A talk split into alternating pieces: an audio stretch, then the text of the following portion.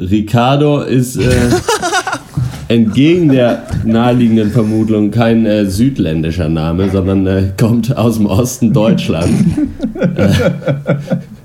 Äh, und da äh, ist Ricardo immer der Junge, wenn man durch das Dorf im Osten geht, dann ist Ricardo der Junge ohne Fahrrad, der aber gerne eins hätte. Äh, mit einem Flipflop und einem Sneaker unterwegs und muss meistens, wenn es schön wird, muss er essen kommen. Das ist immer daran, daran kann man ihn erkennen. Und das äh, haben sich die Spanier dann irgendwann abgeguckt. Aber das war später, als die Mauer dann offen war, dann haben die das ja auch so ein bisschen mitgekriegt, was da so los ist hinterm eisernen Vorhang. Ja, genau, so, so, so war's. Äh, Geil. Dr. Peng, Dr. Peng, Dr. Peng.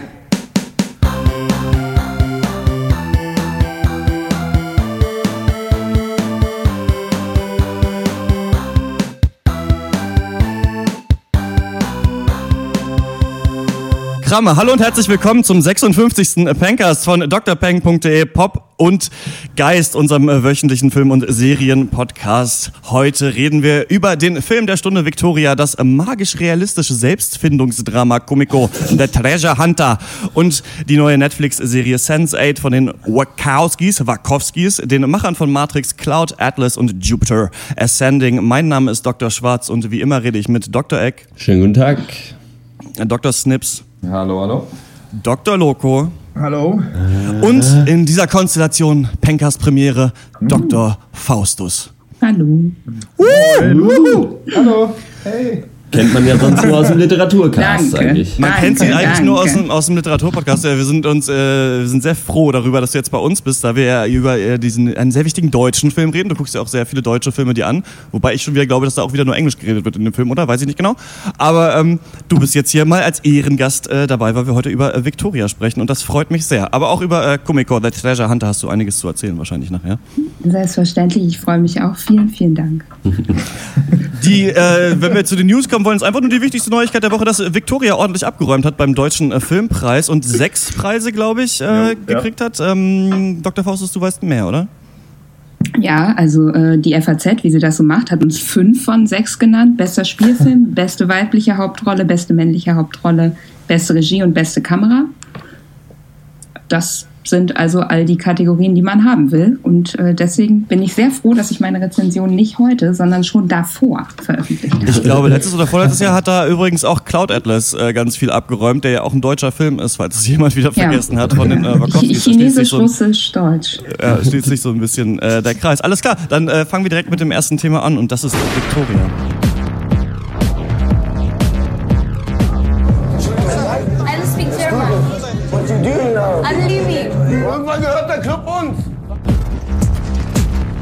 What's your name? Victoria. I'm Sonne, nice to meet you. That's Boxer. And that's Blinker. Birthday. You're Berlin guys then. I'll show you our world. Are you stealing?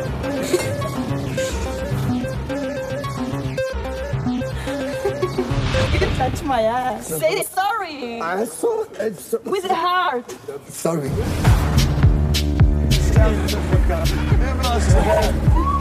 I have to do Boxer a favor. It's something bad to do.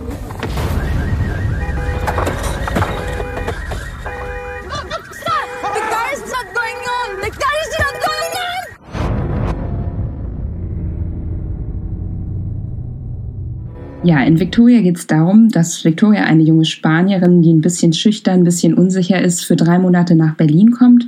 Sie will in Berlin, wie so viele junge Leute, eine gute Zeit verbringen, was auch immer das ist, äh, sich wahrscheinlich ein bisschen gehen lassen und dann wieder zurück nach Spanien.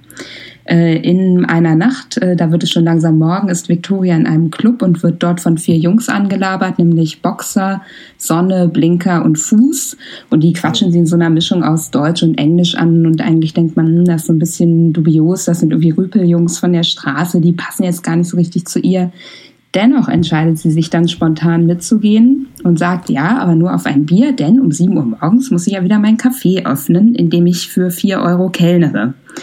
Ähm, Die Nacht entwickelt sich dann aber ein bisschen anders und es wird nicht bei dem einen Bier bleiben, denn wir erfahren, dass Boxer ähm, einer der Jungs mal im Knast gesessen hat und seitdem er da im Knast gesessen hat, schuldet Boxer dem Gangsterboss Andy, der ihn damals äh, beschützt hat, einen Gefallen. Und in Gangsterkreisen ist das nicht einmal Rasenmähen, sondern das ist ein bewaffneter Banküberfall. Und ähm, so Wow. wird auch durch Boxer ähm, diese zarte Liebesgeschichte, die sich zwischen Sonne und Victoria angebahnt hat, jäh durchbrochen. Ähm, denn Fuß, völlig besoffen, fällt aus und Victoria muss das Fluchtauto auf diesen Überfall fahren und dann nehmen die Dinge ihren Lauf.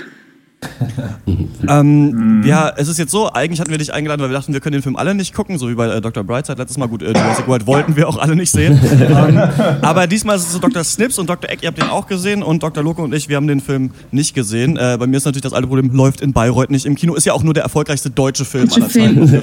Ähm, Krass, braucht man hier, braucht man hier so nicht zeigen. Wie bei der Kaufhaus Cop 2, einfach fünfmal gucken, so hat man ungefähr das Gleiche. Äh, spielt, äh, es kommt wahrscheinlich auch ein Kaufhaus vor in Victoria. Nee, aber ähm, das, ich finde es wirklich spannend, jetzt über diesen Film zu reden, weil der so abgehypt wird und weil wir ja wirklich, ich glaube, hier noch nie einen deutschen Film besprochen haben im Podcast. Und äh, ich wüsste auch nicht, wie viele gute uns da tatsächlich entgangen sind in dem letzten Jahr. Ich glaube, die geliebten Schwestern soll irgendwie ein sehr guter deutscher Film gewesen sein. Aber sonst ist da schon viel relativ mau. Und deswegen finde ich es ziemlich geil, dass äh, das deutsche Kino jetzt ähm, da wieder so groß im Kommen ist. Und was ich euch jetzt zum ersten Mal fragen wollte, natürlich auch nach eurer Meinung, aber ist halt, der Film ist komplett in einem One-Shot gedreht, oder? Ja. Kann das, also das, es gibt ja, glaube ich, ähm, ich meine, bei Birdman kam die Thematik auf und das hört man ja jetzt auch öfter immer mal wieder. Ihr wisst wahrscheinlich noch, in True Detective gab es eine Szene mit so einem krassen One-Shot.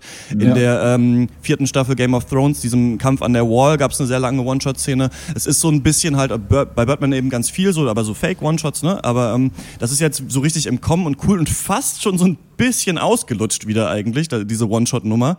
Und jetzt aber halt ein ganzer Film in einer Einstellung. Wie, wie kann das überhaupt funktionieren? Also ich finde, das funktioniert super und das ist auch vor allem für den Film unabdingbar. Und die, auch wie äh, in Birdman, finde ich, ist es absolut kein Gimmick. Also bei Birdman ging es meiner Meinung nach eher so darum, so äh, Theater nachzuahmen und Victoria geht es jetzt eben darum, so die, die Fehlerhaftigkeit des echten Lebens darzustellen, in meiner Interpretation. Und das ist genau diese Fehlerhaftigkeit, so diese Unvollkommenheit, die der Film dir halt vermittelt durch diese Kameraführung. Und es trägt absolut bei und es ist unabdingbar für die Atmosphäre und das Feeling, was dadurch aufkommt, finde ich. Und deswegen ist es für mich kein Gimmick und funktioniert wahnsinnig gut. Finde ich. Würde ich äh, ganz, ganz ähnlich sehen. Darf ich dazu was sagen? Ja, ne? Natürlich. Na klar. Du hast schon die Zusammenfassung gemacht. Du behauptest.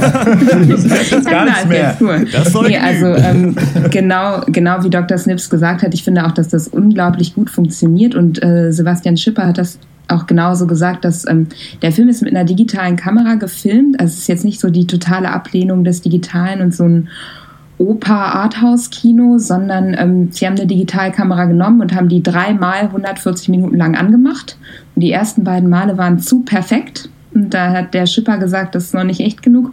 Und beim dritten Mal ist wohl der Funke irgendwie absolut übergesprungen. Das merkt man ganz, ganz stark im Film. Ja. Ähm, es ist einmal eben dieser äh, eine Shot und dann aber auch die Kameraführung, die unglaublich nah an den Figuren ist.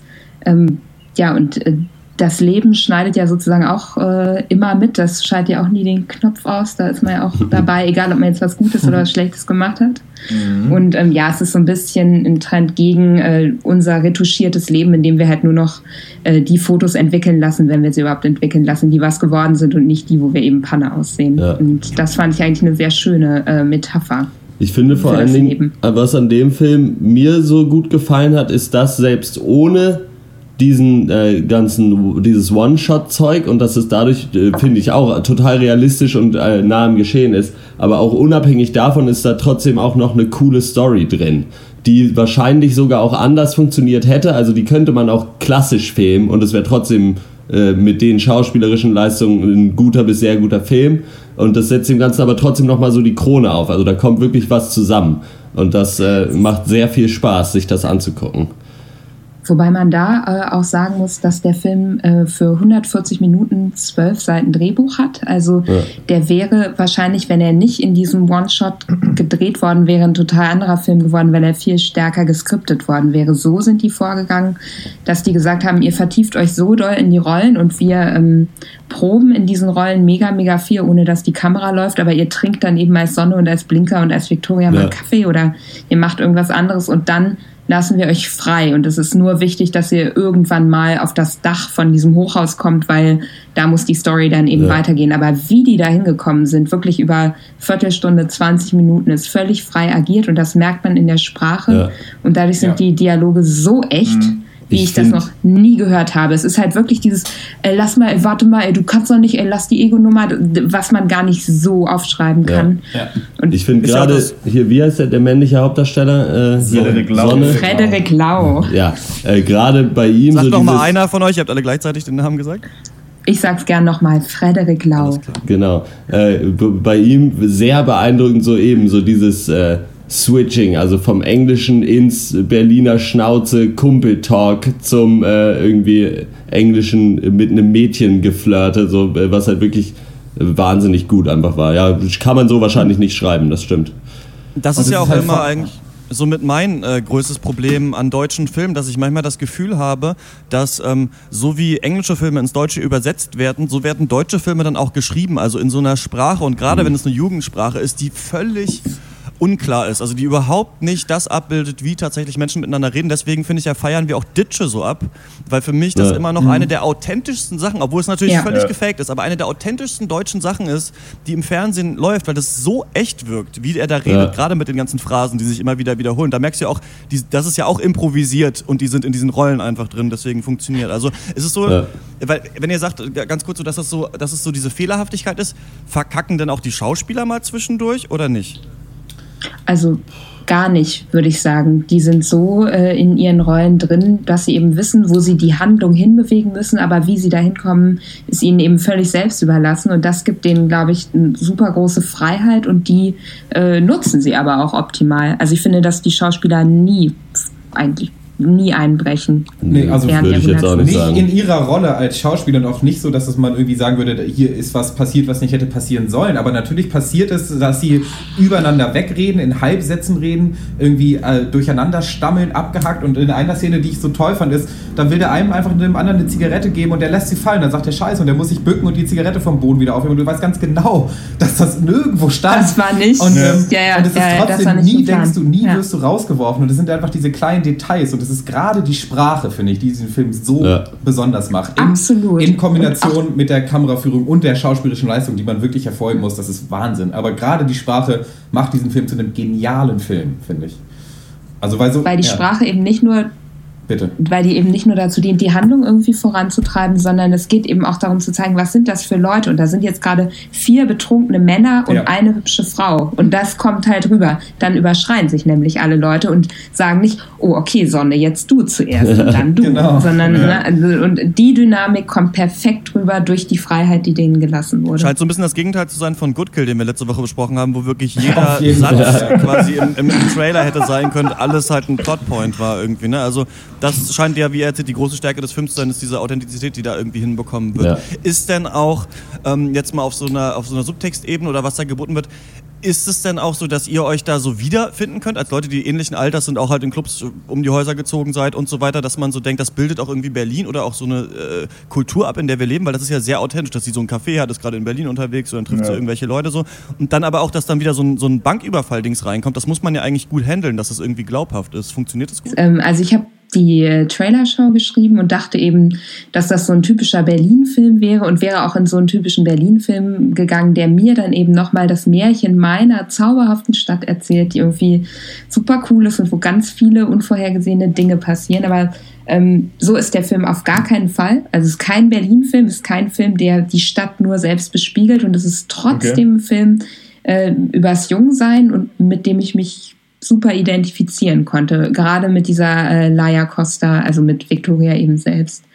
Ähm, und ja, das macht er über verschiedene ähm, durch verschiedene Dinge kommt so eine Radikalität zustande, die irgendwie viel mit Jungsein zu tun hat, eben mit diesem Improvisationsfreiraum, mit der Kameraführung, mit äh, den ungeschriebenen Dialogen. Ja. Und äh, das klappt sehr gut. Also ich hatte auch die ganze Zeit das Gefühl, das könnten wir sein, das könnten Leute sein, die wir kennen, das könnten Leute sein, die es in jeder Stadt, auf jeder Straße, in jedem ja. Club gibt. Das war für mich, das waren für mich nie Rollen oder geschriebene Personen. Das waren für mich immer echte Leute. Aber man muss ja auch dazu sagen, dass der Film ja äh, nicht nur so eine luftig leichte Berlin bei Nacht Romanze mit coolen Leuten übers Jungsein ist, sondern dann ja auch switcht nee. irgendwann mhm. zu einem wirklich zu einem brettharten Crime-Film. Ähm, und dieser Übergang, also der hat mir erstmal total imponiert, weil er einfach super gut funktioniert. Aber du hast es im ganzen Kino gemerkt. Übrigens, also äh, Stichwort Hype, das Kino war bis auf den letzten Platz voll bei uns. Und ähm, du hast gemerkt, wie alle gleichzeitig dann, als dann dieser Übergang kommt, wirklich nochmal tiefer in die Stühle rutschen, also gleichzeitig zusammenzucken. Die Anspannung wird sowas von krass gesteigert. Und das musst du auch erstmal hinkriegen, nachdem du halt in der ersten Hälfte nicht wirklich darauf vorbereitet wurdest. Mhm. Krass. Ja, also gar nicht eigentlich. Ja, ja. Und äh, ich kann auch sagen, das kam in meiner Rezension, die ich geschrieben habe, nicht gut raus, äh, glaube ich, aber jetzt kann ich es ja nachholen. Mhm. Ähm, ich war froh, dass ich den nicht alleine geguckt habe und äh, ich hätte danach so in so einer Black Swan-Stimmung eigentlich, hätte man mich auch in Einzelteilen aus dem Kino tragen können. Und das ging relativ vielen Leuten so. Also der Film zerlegt einen nach diesem irgendwie 30 Minuten wirklich auch sehr witzig am Anfang. Wirklich so besoffene. Quatschdialoge, wo man unglaublich, also ich habe richtig laut gelacht die, und die Leute im Kino haben gelacht und ähm, dann dreht er so völlig ab und wird wirklich ein Film, der äh, jeden moralischen Standard in den Leuten, die du eben noch geliebt hast, beugt und dann bricht und äh, ja, wo alles schief geht, was schief gehen kann, wo wirklich das ganze Leben in einer Nacht zerlegt wird. Und das hat man im Kino gemerkt und äh, zum Teil gab es Leute, die konnten das nicht aushalten und haben so super stark nach Comic Relief einfach gesucht, dass sie an den unpassendsten Stellen gelacht ja, haben. Und das ist immer so ein Zeichen Fall. für mich, dass die Anspannung für die meisten Leute zu das hoch ist. Auch wenn mir schon irgendwie die Tränen rausrollen, dass äh, andere da irgendwie nicht mit umgehen ja. können. Das hat mich dann echt, also der ist schon schockierend und ich würde sagen, wenn man irgendwie boah, weiß ich nicht, gerade irgendwie eher zart beseitet ist, sollte man den auf keinen Fall alleine gucken. Ja. Ne, das Ding ist halt, der ist halt einfach wahnsinnig intensiv und das kommt halt auch über diese Kamerageschichte, weil du keine Schnitte eben drin hast und keine Perspektivwechsel und deswegen bist du halt quasi die Kamera. Und es ist halt, du fährst halt, du machst halt da mit. Also es ist quasi so, als ob du einfach da noch mit dabei bist und damit rumrennst mit den Leuten. Und insofern machst du das halt auch alles irgendwie mit, diese ganze Geschichte. Und das ist halt einfach äh, sehr anstrengend auf jeden Fall, aber äh, macht eben wahnsinnig viel Spaß. Also es ist halt einfach ein, ein intensiver Film in der Hinsicht. Äh, fandet ihr den, ähm, wenn es schon kein äh, netter Berlin-Film war, fandet ihr, dass es auch über diese Crime-Geschichte irgendwie hinausgeht? Also hat er für euch noch eine andere Aussage gehabt?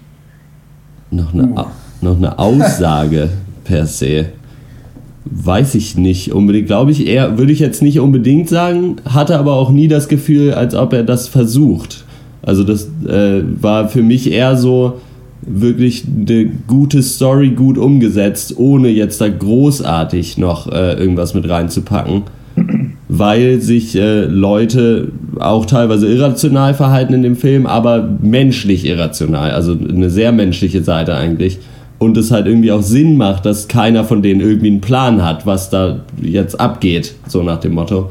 Äh, deswegen irgendwelche größeren äh, Messages habe ich ja da jetzt nicht rausgelesen. Ist allerdings auch erst seit gestern Abend, also ich hatte auch noch nicht so wirklich Zeit, mich mhm. damit komplett auseinanderzusetzen oder so. Weiß ich auch nicht, ob ich das machen will, aber mal schauen.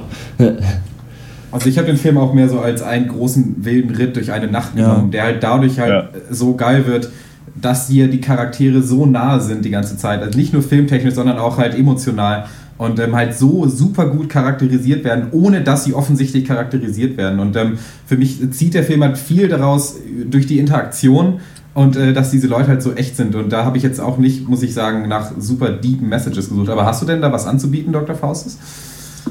Ja, natürlich. Aber ja, also ich glaube, dass der Film eben, der ist super subtil und es wird nicht explizit gemacht, aber ich glaube, dass halt um das große Schlagwort irgendwie Chancengleichheit, soziale Gerechtigkeit geht, weil es ja ganz offensichtlich ist, dass Victoria eigentlich mit ihrem rosa Kaschmirpulli und ihrem kleinen Zöpfchen und wie sie da tanzt im Club und eigentlich auch immer so ein bisschen unsicher ist und keine Freunde hat und den Barmann anlabert und zwar ohne mit dem Barmann ins Bett zu wollen, sondern einfach nur, weil sie einsam ist ähm, isoliert ist und dass die andere Gruppe, diese vier Außenseiterjungs, die ähm, in den Club nicht reinkommen, die kein vernünftiges Englisch sprechen und wo man auch nicht weiß, äh, ob die eine Ausbildung haben oder so, genau das haben, was sie nicht hat, nämlich eine ganz enge Verbindung zueinander. Und dann geht's ja im Grunde einmal klar um Freundschaft und aber auch um Alleinsein und wer allein ist und ähm, dass vielleicht Victoria so dafür steht. Also der Sebastian Schipper hat gesagt, ähm, dass es ein Sprichwort gibt, wenn du schnell gehen willst, geh alleine, wenn du weit gehen willst, geh gemeinsam. Und Victoria ist wahrscheinlich bisher immer schnell gegangen in ihrem Leben und die anderen, ja, also eher langsam und wahrscheinlich aber gemeinsam. Und dass äh, alle im Grunde Dreck am Stecken haben und sich die Hände in dieser Nacht schmutzig machen, ähm, aber es eben doch aufgrund ihrer Herkunft unterschiedlich für die Beteiligten ausgeht. Und ich glaube, da, also ich saß mit Dr. Azul im Kino und der war richtig geladen nach dem Film, Ja. weil, es, äh, weil er so wütend war. Und ich glaube, diese Wut über ungleiche Chancenverteilung, die kann man auf jeden Fall auch spüren in dem Film, der eben nicht deutlich macht, dass äh, Blinker jetzt Migrationshintergrund hat. Dazu ist der Film halt zu klug, das jetzt nochmal als Problem anzusprechen, aber ähm, das schwingt halt alles mit, dass das eher vier Jungs sind, die, ähm, Ja. weiß ich nicht, so im Kontext Rütli-Schule aufgewachsen sind und So nicht äh, in Dahlem. Genau, genau. Da Alles haben wir klar, ja, das hört sich alles großartig an. Ähm, Dr. Loco, äh, Ja. hast du genauso viel Bock wie ich, diesen Ja, Film ich bin gucken? auf, ich habe auf jeden Fall richtig Bock, ja. Also ich habe mir gestern noch die, die, die Preisverleihung da angeguckt, hier Deutsche Filmpreis und äh, dachte mir da schon, fuck, jetzt habe ich den nicht geguckt und dann kam mir auch noch raus, dass hier die beiden Nasen aus dem, aus dem Podcast sich dann doch noch heimlich angeschaut haben. Und dann dachte ich mir echt, ihr Säcke, ich hätte heute ganz gern auch noch mit palavern. Ihr habt nämlich auch alle gar nicht so, gar nicht so interessante Sachen gesagt. Ich glaube, da hätte ich auch noch ein bisschen was beisteuern können. Ja, da musst du Ähm, einfach, was denkst du, warum ich nach Bayreuth gezogen bin? Einfach, um dann immer die Ausrede zu haben, halt den Film nicht zu gucken. Ähm, was würde der Victoria geben von 1 bis 10? Von mir gibt es neuneinhalb von zehn Punkten mit dem riesigen, einfach eine, fast eine Erleichterung zu wissen, dass aus Deutschland auch immer noch Filme vereinzelt tröpfeln können, die richtig gut sind und äh, davon bitte mehr innovative Ideen, realistisch erzählte Geschichten. Äh, und einfach nur durch diesen Bonus, dass es ein deutscher Film ist und der erste seit langem, wo ich richtig Spaß hatte und der richtig als Kunstwerk auch irgendwie steht. Äh, neuneinhalb. Ja, gibt's von mir auch. Von tatsächlich. mir auch. Äh, sorry, dann schneide ich dir das Wort ab. Ich gebe auch 9,5 von 10. Äh, Nee. Also nicht, weil der Film irgendwie, ich würde nicht sagen, der ist ähm, perfekt, aber der ist halt so beeindruckend äh, nicht perfekt und er ist sich dessen bewusst und er macht sich das zum Vorteil. Und das ist so clever und man kommt nicht darüber hinweg, äh, die Schauspieler nochmal zu loben und die Kameraführung, das hatten wir tausendmal, aber ähm, wirklich ein hammergenialer Film und deswegen 9,5 von mir auch. von mir auch ganz genau neuneinhalb. Also ich glaube, ich habe einem Film im Leben mal 10 von 10 gegeben und von daher, ähm, der steigt so in die. Victoria schreibt auf jeden Fall in die Riege der vielleicht 20 besten Filme, die ich gesehen habe. Hammer geil. Ich habe richtig äh, nice. Bock, richtig Bock hatte ich auch auf den nächsten Film, über den wir jetzt äh, sprechen wollen. Und der heißt äh, Kumiko the Treasure Hunter.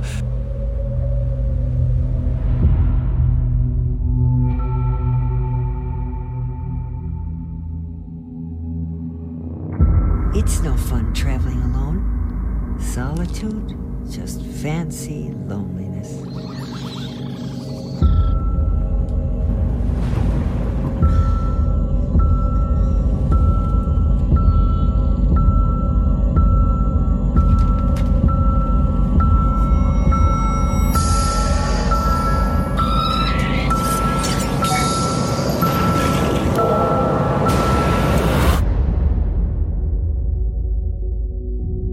Stellt euch folgendes vor, so, ihr seid in Berlin-Neukölln, ja, auf so, einem, auf so einem Balkon, bei so einer Hausparty, so, ihr habt nicht mehr so richtig Bock, die Leute sind auch alle ein bisschen zu jung und ein bisschen zu uncool für euch, so. Die haben halt mehr Spaß alle an der Party, aber ihr denkt euch so, hey, wolltet doch eigentlich auch ganz gerne mit Leuten reden und stellt euch irgendwie auf den Balkon und fangt an zu qualmen.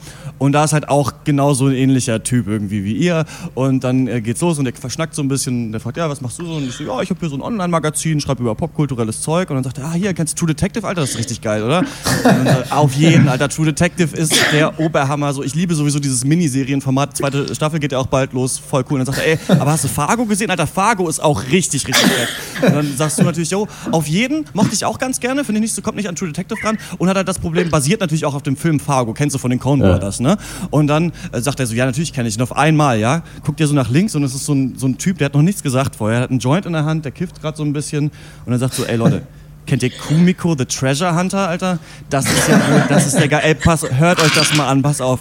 Die Idee ist schon mal der Oberhammer, ja? Und das ist jetzt kein Bullshit, genau so ist der Film, ja? Da ist eine Frau, die ist in Tokio, die arbeitet in so einem Büro und sowas, ihr ganzes Leben ist voll scheiße und auf einmal geht sie aber wirklich wie Rotkäppchen mit so einem, mit so einem äh, roten Kapuzenpullover in so eine Höhle, hebt so einen Stein hoch, das ist auch so geil gefilmt, das ist so eine Krabbe, die dann da irgendwie wegkriecht und findet halt unter diesem Stein dann halt so ein, eine VHS-Kassette mit Fargo drauf, geht nach Hause, packt die in ihren Röhrenfernseher rein und dann äh, flimmert es nur so und es steht so based on a true story und sie glaubt natürlich, dass das wirklich eine, eine richtige, ein echtes äh, Ereignis ist, was da passiert wird. Und in Fargo kennt ihr ist doch diese Szene, wo er da am Oh. Ende das Geld da ver vergräbt unter, unter dem Schnee und dann diesen, ähm, dieses, äh, diesen Scheibenkratzer da reinpackt. Und sie denkt dann, da ist halt wirklich äh, ein Schatz vergraben so. Und will sich halt aufmachen, irgendwie da loszugehen. Das ist halt so geil, so Wes Anderson-mäßig gedreht, die Bildkompositionen sind so geil. Und dann ist sie halt wirklich da und trifft auch die quirligsten Charaktere. Und ihr müsst es unbedingt gucken. Und dann dann hält er so ein bisschen inne und ihr denkt euch, ja krass, äh, wow, was geht denn hier ab, was für ein Typ? Und dann sagt er, aber zieh dir das mal rein. So, den Soundtrack gibt's nur auf Bandcamp als Kassette, habe ich mir bestellt. Er holt seinen Walkman raus, setzt euch die Kopfhörer auf, ihr hört so ein bisschen Geplänkel und so sphärische, atmosphärische Musik und äh, guckt so in die Berliner Nacht und denkt euch, was für ein Teufelskerl und was muss das für ein geiler Film sein? Wir haben den geguckt. Äh, Was sagt ihr zu Kumiko? The Kannst du diesen Typen irgendwie ausfindig machen? Ich möchte ihm gerne äh, mal meine Meinung dazu Dann sag ich vielleicht. kannst du hier deine Meinung geigen. Leute, ist das- zu Kumiko the Treasure Hunter. Weiß nicht, mein größtes Problem mit diesem Film war, dass es halt die ein, äh, einzige Erklärung für diesen Film, die es geben kann, ist, die Frau ist geistesgestört. So. Und sonst weiß ich nicht so, weiß, nee, ich habe diesen Film nicht verstanden, was der von mir will, was das soll. Es sieht teilweise ganz schön aus, aber nee, erstmal Unverständnis von meiner Seite als allererstes. Was für mich das Problem war, der Film ist eine, war für mich eine verdammt harte Geduldsprobe. Und in erster Linie ist es halt so fucking mühselig, dieser Frau, die halt komplett depressiv ist und dazu, wie du es angesprochen hast, ziemlich eindeutig irgendwelche mentalen Defizite hat. Du, du, du musst ja dabei zugucken, wie sie nichts macht. Und sie macht den ganzen Film über nichts. Und ich war nach den ersten 40 Minuten völlig am Ende, weil ich selten so eine repetitive Exposition gesehen habe. Also man hat halt sofort gerafft, Kumiko ist sozial abgeschottet, sie ist depressiv, sie wird dem Leistungsdruck ihrer Mutter nicht gerecht, beziehungsweise den gesellschaftlichen Zwängen. Sie soll heiraten oder Karriere machen, macht sie beides nicht, sie ist unglücklich. Und ähm, das macht der Film wirklich gut und das zeigt er dir. Und dann zeigt er es dir nochmal und nochmal und nochmal und nochmal, bis du einfach nur noch schreien möchtest, so, dann geh doch endlich auf deine scheiß Reise jetzt so, dann mach halt was. Und äh, ja, ich war völlig abgenervt. Äh, Sorry für den ganzen Hate, aber so war es leider. Ja. Ja gut, um, um Monotonie darzustellen im Film, muss man ja schon ein bisschen repetitiv werden, ja auch irgendwie, ne? Also es ist ja durchaus auch ein Mittel. Aber gut, ich kann es voll, voll verstehen. Ich habe auch Probleme ge gehabt, so den, äh, sozusagen den, äh, den Ton des Films zu finden. Ähm, so, weil ich wusste nicht so ganz, soll ich hier mit der Frau mitfiebern, so die sich auf ihre kindlich naiv motivierte Odyssee begeben hat, davon ausgehend, dass sie noch alle Latten am Zaun hat, oder mit einer Frau, die sich von gesellschaftlichen Zwängen emanzipiert und die Schatzsuche dafür eben so eine Metapher ist, dass die halt sagt, so ja Mutti, fick dich halt mit deinem Scheiß, irgendwie ich heirate jetzt nicht und ich hab, wurde auch, und ich wurde auch nicht befördert, so und immer noch nicht. Ähm, ja, vielleicht, vielleicht ist es beides. Ähm, ohne diese Frage gelöst zu haben, ähm, finde ich aber trotzdem, dass irgendwie Komiko halt mit dieser geilen japanischen, mit so einer wohligen japanischen Melancholie gezeichnet ist. Ähm, und weiß nicht, beim Gucken möchte man manchmal eigentlich ein bisschen frieren, aber irgendwie ist einem eigentlich doch warm. Und es ist aber trotzdem alles auch irgendwie ganz schrecklich. Und ähm, der Film ist schon fordernd, auch weil es halt relativ wenig Dialog gibt. Und wenn, dann besteht halt hauptsächlich aus irgendwie einem Nebencharakter und halt Komiko, die halt irgendwie sagt, wie, was sagt sie meistens? Ich weiß es gar nicht. Ja, gar nichts. so. Gar nichts. I Ja. discovered treasure. I discovered treasure und äh, you help me. Keine Ahnung. Ähm, I go Fargo. ich war, Fargo. Ich war also, ich fand das Ende dann richtig cool, aber so die halbe Stunde davor, also ich war da schon auch gefordert. Also ich war, wus, wusste nämlich auch nicht so richtig, ich glaube, so ging euch das ja auch, Dr. Deck und Snips, so was Ja. ich davon halten sollte. Nur vielleicht habe ich es wenig, bisschen weniger gehasst als ihr. Das kann sein, aber ähm, ja. Soweit erstmal. Dr. Faustus. Sag mal. Also ich glaube, ihr habt irgendwie beide recht. Ich hatte auch beide Emotionen. Ich war schon relativ müde, als ich den Film geguckt Oha. habe. Deswegen habe ich ihn so ganz gut ertragen, weil er irgendwie so dahin plätschern konnte. Ich bin auch eingepennt. Muss wieder ein bisschen zurückspulen. Ähm, finde den aber trotzdem nicht schlecht. Würde sagen, würde ihn aber nicht empfehlen. So, es tut mir nicht weh um meine Lebenszeit, die ich mit Kumiko verbracht habe, aber ich würde ihn keinem empfehlen. Glaube aber, dass da viel, viel mehr drin steckt, was wir einfach nicht wissen, weil wir keine Japan-Kenner sind. Also ich fand es einfach mal angenehm, irgendwie andere Schriftzeichen zu sehen, anderes Essen zu sehen, andere U-Bahnen zu sehen. Aber da gebe ich äh, Dr. Snips schon recht. Ähm, er hat es ein bisschen übertrieben, so ihr Seelenleben Mich hat ähm, der Film ein bisschen an A Girl Walks Home Alone at Night erinnert, den wir gesehen haben. Und ähm, ich finde halt, dass man, also ich finde, der Film macht verdammt vieles gut, aber worüber er letzten Endes nicht hinwegkommt, ist, dass ich einfach das Gefühl habe, einfach Film-Nerds hatten eine Idee und haben die umgesetzt. Aber da ist nicht mehr drin in diesem Film. Aber man muss sagen, der ist mit verdammt viel Liebe gemacht, der Film. Das äh, Set-Design sieht überall super aus. Ja, Also wenn sie dann ja. bei dieser, bei dieser Frau da in Minnesota ist, so wie die Wohnung aussieht, die ganzen ollen Bücher, die da auf dem Tisch liegen, so wie, wie ihre eigene Wohnung aussieht. Da gibt's äh, Shots, wie sie über so einen Zebrastreifen geht, wo man wirklich sieht, die sind minutiös geplant. Hier hat jemand eine Vision gehabt und wollte das umsetzen. Und was ich finde, was dem Film echt gut tut, ist, dass er verdammt lustig ist. Also ich finde, im Trailer kommt das gar nicht rüber. Ich dachte, das wäre eine echt depressive Echt? Reise. Aber gerade in der zweiten Hälfte, finde ich, sind eigentlich nur so lustige Comic Relief Charaktere. Zum Beispiel diese zwei Dudes, die sie da am Flughafen abholen und dann halt wieder einer halt so in in der ewig langen Szene so eine Karte äh, ausfaltet. Also ich habe den halt auch in Gesellschaft geguckt, deswegen ähm, da lacht man ja immer noch mal mehr. Aber ich musste echt oft aufgrund der super abstrusen Situationen, die es gab, lächeln oder wie sie da zum Beispiel dieses kleine Kind anguckt und dann aus dem Café rausrennt und so weiter. Also ich fand, das hat dem Film ganz gut getan. Das ist aber letzten Endes alles nur Füllermaterial. Also da ist nichts drin in diesen, ähm, in diesen Treffen, die sie hat mit anderen Charakteren, dass dem Film irgendwas bringt oder dass irgendeine Charakterentwicklung bringt. Das einzige Ding ist halt, dass man sich am Anfang und auch genau ähm, im ganzen Film fragt, okay, warum macht sie das? Was ist das Ding? Und ich dachte mir so, okay, es soll uns halt wahrscheinlich so ein bisschen zeigen, einfach in dieser Welt, in der du halt abgefuckt bist, in der du deinen 9-to-5-Job hast, alle was von dir erwarten die ganze Zeit. Du brauchst jetzt einen Boyfriend, du ähm, musst befördert werden, du brauchst Kinder und so weiter. Da träumen sich halt manche Leute irgendwie raus. Also da, da, da, da versucht sie halt diese abstruse Reise anzutreten und auch alles irgendwie analog zu machen. Also sie hat dieses VHS und sie kann den Film ja auch überall kaufen. Das sieht man ja dann auch, wird ja auch angesprochen so ein bisschen. Und ich habe das Gefühl, dass der Film sich auch selber ein bisschen lustig drüber macht, wenn die, wenn die alte Frau sagt, so Paperbacks sind halt viel besser, Hardbacks ist halt nur für irgendwie prätentiöse Idioten. Da geht's glaube ich, auch so ein bisschen darum, um diesen analogen Stil, den man da versucht so zu vermitteln. Aber letzten Endes passiert da nicht so viel in dieser Geschichte. Die Frage, die sich natürlich so stellt beim Gucken, ist so, okay, findet sie am Ende den Schatz oder nicht? Was soll mir am Ende gesagt werden? Ich hatte halt ganz doll gehofft, so, sie findet das Geld und alles ist cool. Denn ich finde halt immer ganz geil, wenn man halt dann, wenn man halt so, Ja. dass er einfach so aufbricht und sagt, ja genau, die magische Realität war nämlich richtig und äh, Du hast auch nicht an sie geglaubt, so wie alle anderen, aber es war tatsächlich da. Und am Ende schafft der Film das ja so ein bisschen Spagat zu machen zwischen Aussagen. Ich finde halt, dass man ihn echt als so ein Liebesprojekt von Leuten halt, die Fargo irgendwie geil finden, sehen muss und dass der dafür echt klar geht. Also der, der erfindet hier nicht das Rad neu, aber in seinen Teilen ist er eigentlich ziemlich gut gemacht. Also ich muss aber sagen zum Beispiel, dass also so diese äh, lustige Ebene oder so, die du da ansprichst, die ist an mir auf jeden Fall komplett vorbeigegangen. Ja. Also ich Ja, habe ich nicht auch, einmal gelacht und auch nie gedacht, also nicht mal gedacht, so ja, ich finde das hier gerade nicht witzig, aber das soll witzig sein. Also vielleicht habe ich, da hab aber mich auch nicht. beeiert über ganz viele Sachen. Ich fand, dass der Okay. einen unglaublichen Humor hatte. Das, Also solange sie da irgendwie, obwohl auch mit dem Polizisten ist es noch lustig, aber gerade die Szene mit dem Kind, die Szene am Flughafen, aber auch äh, da in ihrem Office, also was sie einfach, äh, als ich diese Frauen, die dann gesagt haben, ne, für ähm, 10.000 Yen haben sie sich ihre Wimpern permanent biegen lassen, da musste ich schon ordentlich grinsen, weil das irgendwie ähm, ja dann doch ganz witzige Alltagsbeobachtungen sind, weil sie einfach so quer läuft. Und sie hat ja, dafür ist diese Schauspielerin auch bekannt, ähm, so diesen mega versteinerten Ja. Gesichtsausdruck, in dem man trotzdem viele Emotionen sehen kann, was ich irgendwie ähm, auch paradox und auch schon an sich lustig finde, dieses Kaninchen.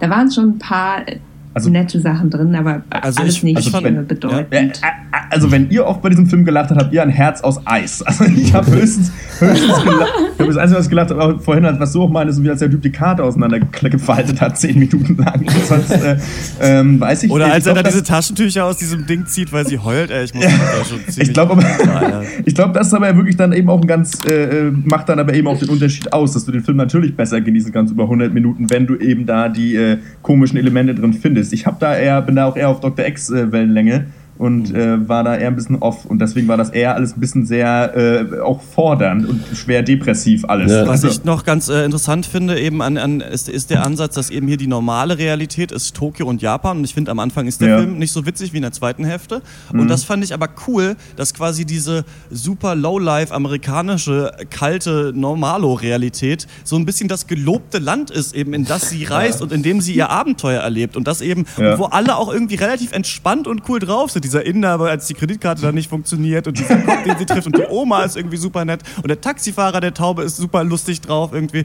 Und das fand ich irgendwie mal so ein schönes Umdrehen der Sachen, weil sonst ja so der ferne Osten als das Land der Abenteuer und sowas gilt. Und hier ist halt so umgedreht ist das halt, das ist die Realität und so, so ein bisschen da, wo das Abenteuer und äh, das Staunen irgendwie passiert, ist halt so diese absolut letzte äh, Ecke da irgendwie von Amerika. Mittlerer Und äh, Westen, das fand ich ja. irgendwie schön, weil da kriegt sie auch diesen Anruf von ihrer Mutter, die sie wieder zurückholt in die Realität und man merkt so, fuck, eigentlich ist doch alles, äh, Ja. alles scheiße. Aber nee, Kumiko, lebt dein Abenteuer, lebt dein Traum da in der Eiswüste in Minnesota. So, also das fand ich da ganz, ganz äh, angenehm. Ich Ähm, finde, dass der ich, Ton äh, auch, ähm, ja. wenn ich das noch kurz sagen dürfte, ich bin da auch eher der Meinung, dass der Ton re recht äh, depressiv geblieben ist. Auch in der zweiten Hälfte. Klar, er erlebt sie die ganze Zeit abstruse Situationen, aber ich muss sagen, da hätte man auch mehr rausholen können. Mit ein bisschen geschickterem Writing hätte man diesen Situationen noch mehr Pfiff, finde ich, geben können, weil diese schon so ein bisschen Ja. flach waren dann doch. Und, äh, aber ich würde dir zustimmen, Dr. Schwarz, dass er visuell wirklich was auf dem Kasten hatte und auch so gerade dieser Gegensatz, dass Tokio halt so, so, so geordnet ist, obwohl es eine Großstadt ist, aber dann diese kleine, äh, also Wildnis irgendwie da in Amerika ist halt irgendwie total chaotische Naturshots und Schneestürme und das und das fand ich wirklich gut. Aber für mich im Endeffekt scheitert es daran, dass mich äh, Kumiko, dass ich mich mit der, dass ich mit der nicht mitfühlen konnte, weil sie für mich zu sehr entmenschlich wurde oder zu weltentfremdet gemacht wurde. Also irgendwie war das für mich gar nicht mehr eine, eine depressive Frau, sondern irgendwie ein kleines Kind oder, oder ein Roboter oder so. Ich, also ja, und deswegen äh, konnte ich dem Film im Endeffekt dann doch leider nichts abgewinnen, äh, wenn klar. wir zur Bewertungsrunde kommen wollen. Genau, von mir gibt es äh, 6,5 äh, von äh, 10 Punkten. Ich finde wirklich, äh, für das, was da versucht wurde, haben sie das gut hinbekommen, aber niemand muss diesen Film sehen, außer man ist eben so ein super Film-Nerd, der dann aber doch ein bisschen, äh, bisschen beschränkt ist. So, das ist so ein bisschen der, der man sein sollte, wie der kiffende Typ auf dem äh, Balkon in Berlin. Ja gut, die, rein das Visuelle habt ihr ja auch schon angesprochen, dafür kann man sich den angucken. Also wenn man in, jemand ist, der halt wirklich da total viel Wert drauf liegt oder das dann auch vielleicht einfach als nur um es mal gesehen zu haben, weil das wirklich interessant da gemacht wird, ja, als so einfach als Entertainment äh, angucken und für die Story lohnt es sich äh, meiner Meinung nach gar nicht. Äh, was ein bisschen schade ist, weil ich mich eigentlich so ein bisschen auf so Meta-Fargo-Witz vielleicht äh, gefreut hätte, aber hat für mich eher wenig bis gar nicht funktioniert. Von mir vier von zehn und das Prädikat langweilig. Äh, soll ich jetzt? Okay, nee, ähm, äh, von mir gibt es äh, 5 von 10. Ähm, ah, ja, wie gesagt, ich habe da die Stimmung nicht so richtig gefunden und die, die ich dann gefunden habe, die mochte ich irgendwie nicht so richtig. Oder, ähm, aber irgendwie. Aber das ist schon ein guter Film. Ich würde ihn auch nicht weiterempfehlen, aber es ist, aber wie ja äh, Dr. Faust auch schon zu Beginn äh, dieses äh, Segments sagte, oder zu Beginn, ich weiß nicht, auf jeden Fall, als sie mal hat sie was gesagt, das erinnere ich noch. Und er sagt das auf jeden Fall, das ist aber auch keine vertane Lebenszeit, sondern das finde ich halt auch. Ich finde, das ist schon ein guter Film, aber ich möchte dafür, das aber nicht auf meine, dafür nicht bürgen, dass jemand möglicherweise sich den jetzt anschaut und dann traurig ist. Aber soweit erstmal fünf Punkte von mir. So. Ich kann den nicht mit gutem Gewissen empfehlen. Ja, also- ich gebe deswegen nur drei von zehn Punkten. Okay, ich gebe äh, fünfeinhalb und würde auch sagen, es ist äh, was für diese rauchenden Balkontypen oder ähm, die Frauen mit dem Eiergang auf der Weserstraße, weil den hat Kumiko echt auch ganz gut drauf. Und äh, so, ja, ansonsten vielleicht für Japan-Liebhaber, ich glaube, da steckt wirklich ein bisschen mehr drin, auch gerade mit ihrem Poncho und mit der Kleidung. Da habe ich dann gelesen, gibt es irgendwelche komplizierten Kimono, die in ihrer Farbgebung viel über den Charakter der Trägerin äh, Okay. sagen. Zum Beispiel, wenn die Farben purpurrote Pflaume des Frühlings heißt oder so. Hm, Vielleicht für so einen kleinen Japanologen ist da noch was zu holen. Ja, aber keine Empfehlung. Müsst ihr nicht Alles sehen. klar. So. Damit gehen wir in eine kurze Pause. Die Musik kommt in dieser Woche mit freundlicher Genehmigung von der fantastischen Liveband Caillou. Das Album Villain gibt's auf iTunes und Amazon. Viel Spaß mit Caillou.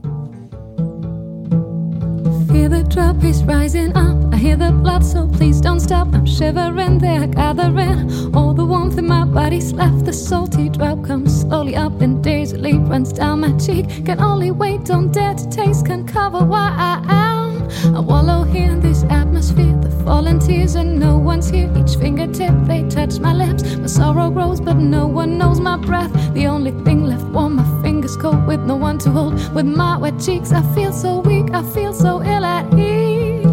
Drop, drop.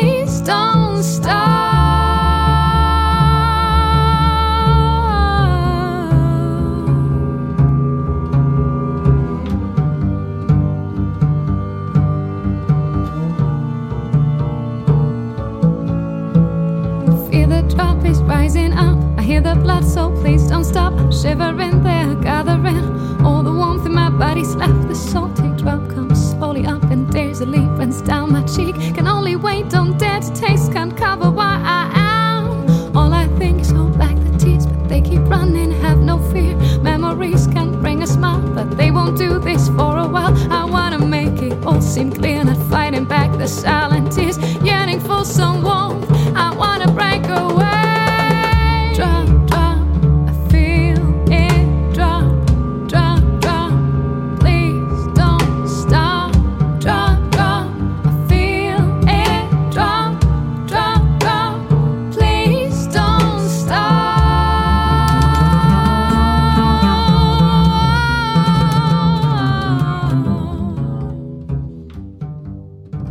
Alles klar, dann kommen wir zum nächsten Thema und das ist Sense 8. accessing each other's knowledge, language, skills.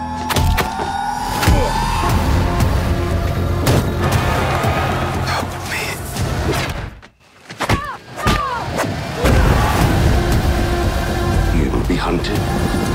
There's no more time. You need to run.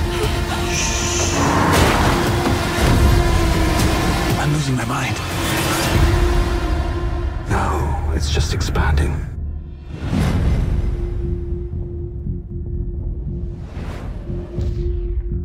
Äh, Sense8 ist das äh, neueste Projekt der äh, Wachowskis, das jetzt zusammen mit dem äh, Babylon 5 Writer, sagt vielleicht dem einen oder anderen was, äh, Michael äh, Straczynski geschrieben haben. Die Serie umfasst zwölf Folgen, läuft auf Netflix. Worum geht's? Äh, passenderweise um die Sensates. Das ist nämlich ein Wortspiel, meine Damen und Herren. Äh, die, die Sinnlichen, so könnte man es übersetzen, wenn man denn wollte. Und das sind acht Personen aus den verschiedensten Kulturen und Ecken der Welt, äh, die auf einmal alle unerklärlicherweise mental miteinander verbunden sind. Wir haben zum Beispiel einen Busfahrer aus Nairobi, eine koreanische Businessfrau, einen deutschen Safe-Knacker, eine äh, Transgender-Hacktivistin aus San Francisco, eine isländische DJ in London und so weiter und so fort. Und alle diese Personen sind beplagt von Visionen eines grausamen Mordes. Und äh, neben dieser natürlich packenden Sci-Fi-Story dreht sich Sense8 äh, aber auch um die normalen Leben seiner Charaktere und äh, behandelt oft Themen, die man sonst nicht in Sci-Fi-Serien findet, wie zum Beispiel Gender, Identität, Politik, Religion etc. So, ihr Lieben, ich, äh, dann verzichte ich mal auf ein Wortspiel und frage euch, Sense8, sensationeller Sci-Fi oder doch nur gekünstelter Bullshit? Was ist da eure Meinung? Die, die alte Bekowski-Frage.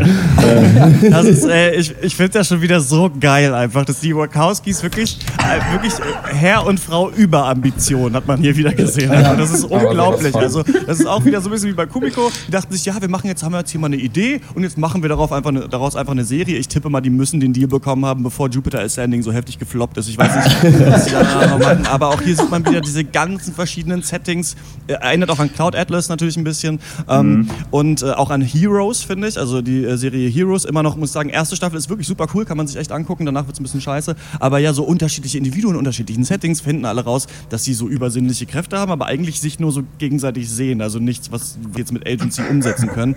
Ich muss sagen, ähm, man ist, wir haben ja die erste Folge gesehen äh, von 12 und da wird, ist natürlich wird viel aufgebaut jetzt erstmal an den ganzen Settings, Ja. die man immer wieder sieht und deswegen ist es natürlich ein bisschen schwer genau zu raffen, wer was warum macht.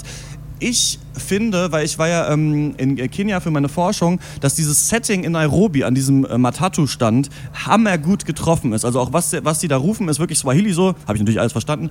Und äh, da, äh, das, das kommt richtig, das kommt echt cool rüber und auch, auch das Gespräch, das sie führen, dass deren Bus nicht geil genug angemalt ist, weil sie dann keine Customers bekommen, ist genau ein Ding. Also es ist wirklich so ein richtiger Hassel in Nairobi, dass du halt einen verdammt cool aussehenden Bus hast. Einer hat irgendwie The, The Bad Bus oder sowas, wo so Batman drauf ist.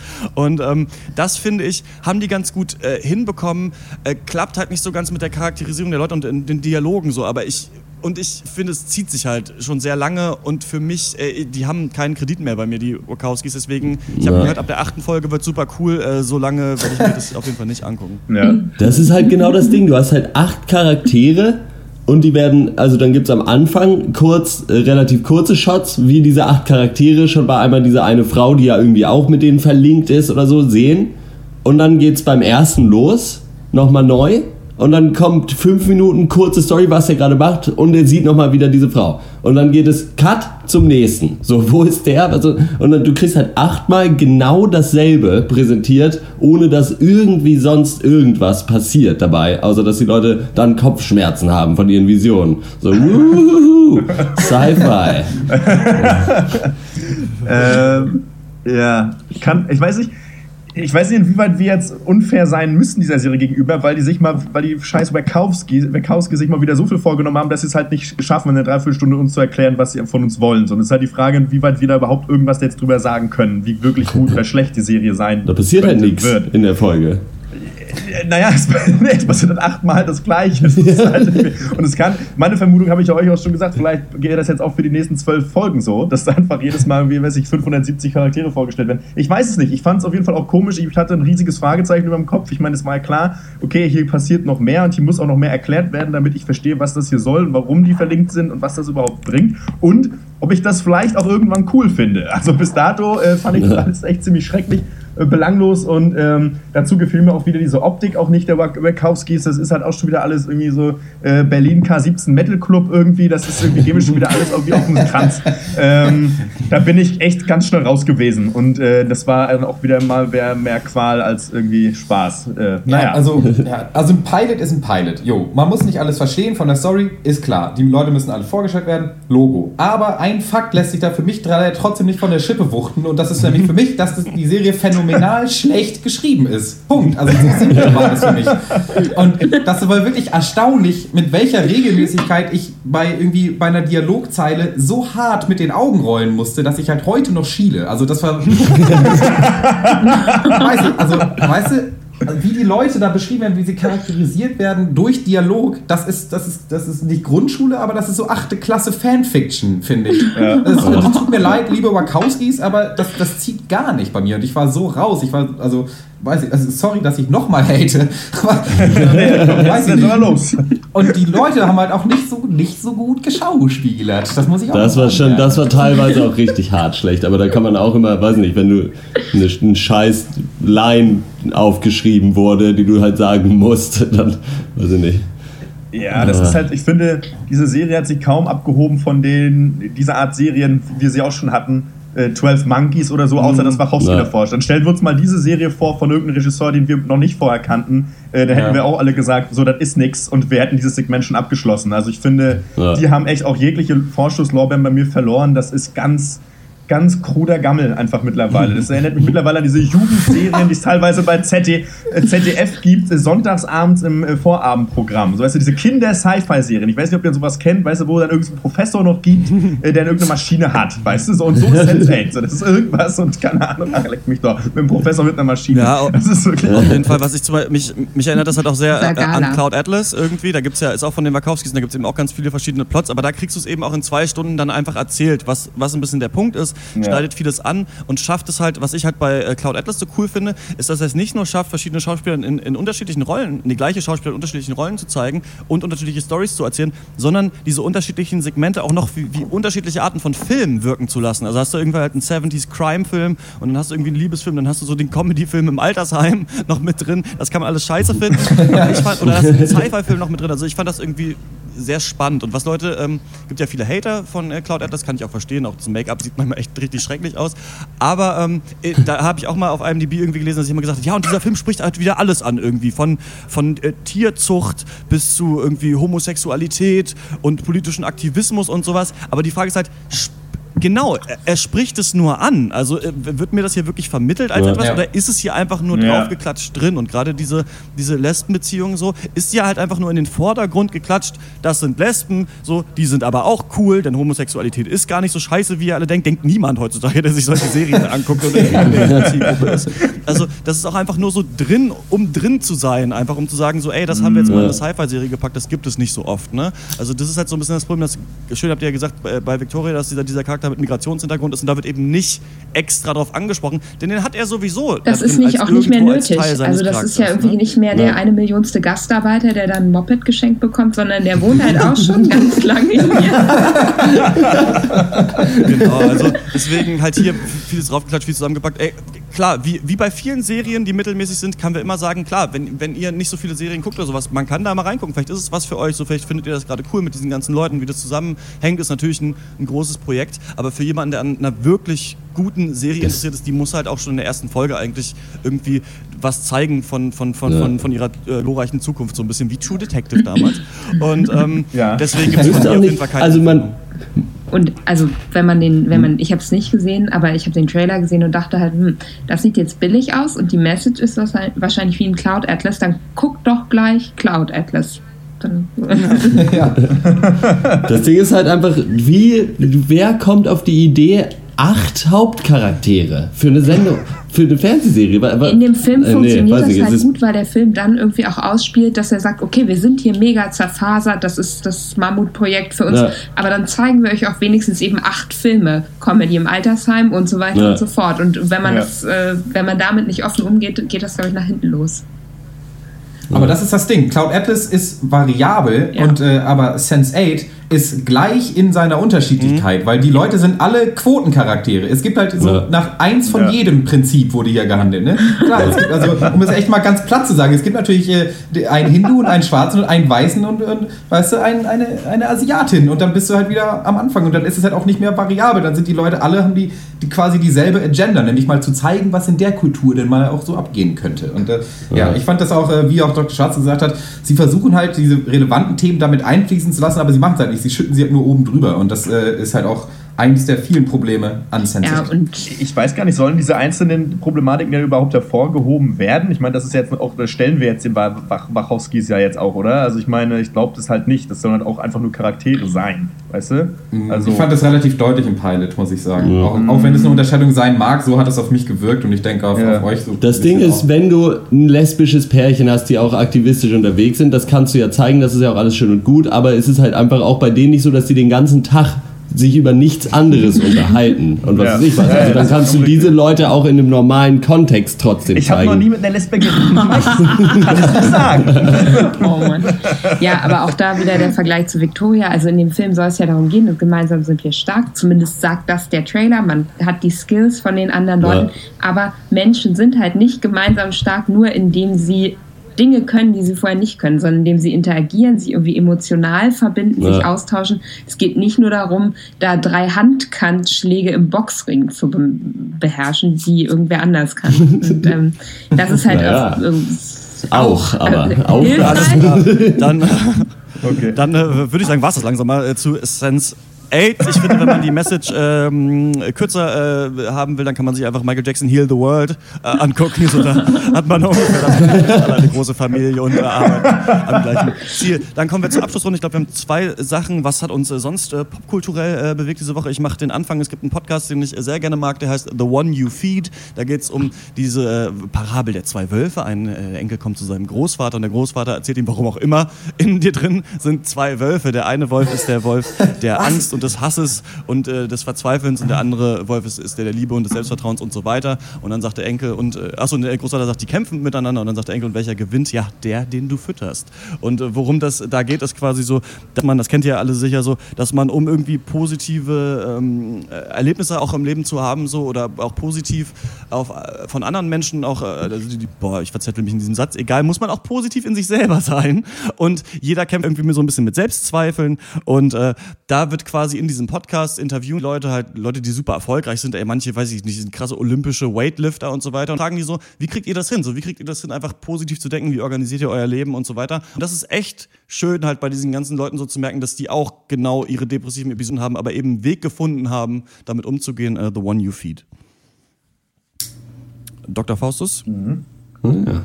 Ja, also ich hatte äh, das Andrea Nahles Paternoster Führerschein-Debakel rausgesucht, was mir mein äh, Alt-68er äh, Stiefvater, den ich sehr gern habe, um die Ohren gehauen hat, als ich nach Hause kam.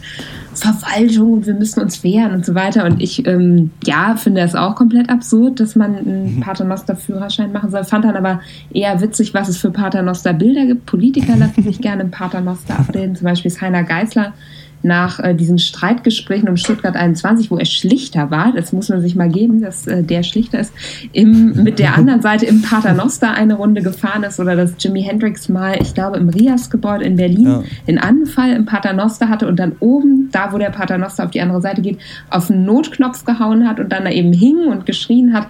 Also da gibt es sehr witzige ähm, Dinge. Es gibt vor zehn Jahren wurden in Deutschland noch 500 Paternoster gezählt. Ich kenne einen in der Berlin-Brandenburgischen Akademie der Wissenschaft. Sollte man unbedingt mal machen. Jägerstraße kann ich nur empfehlen. Solange es noch Solang's- geht, ne? Ja, solange es noch geht. Schleswig-Holstein. Uns das nicht auch noch Schle-? Schleswig-Holstein wehrt sich. Ähm, das wird das Verbot einfach, also diese Ja, Führerscheinpflicht nicht umgesetzt. Ich denke, ähm, Paternoster-Fahrer aller braucht Länder, man- vereinigt euch. Danke. Braucht man da dann einen Führerschein, um selber damit Richtig. zu fahren, oder muss Nein. reicht es, wenn einer mit Führerschein da mit, mit Jeder. dabei ist? Jeder. Also weil im Also- Auto braucht ja auch nur einer Genau, einen aber der darf nicht auf der Rückbank sitzen, ne? Der, Nee, also, na gut, aber es, also man könnte ich als Hotel quasi einfach einen Busboy einstellen, der halt einen Führerschein hat für das Ding und der ist fährt genau das dann wie im immer. Auto. Und dann Also, steigen die Leute dazu. nicht mit dem Führerschein nur hinten drin sitzen und vorne sitzt irgendwie. Ja, aber guck mal, ich habe ich hab auch wieder was gelernt. Ich wusste schon nicht, dass die da oben dann rumgehen und wieder runterfahren. Ich dachte, die schicken da von unten einfach immer neue Schränke hoch. Ne? Das war so. Alles klar, dann war's das mit dem 56. Pankers. Wir hören uns in der nächsten Woche wieder, wenn wir zum Beispiel über die erste Folge der zweiten Staffel True Detective reden. Danke, Dr. Faustus, dass du ähm, heute mit da warst und natürlich danke auch an euch. Bis zum nächsten Mal. Tschüss. Tschüss. Ice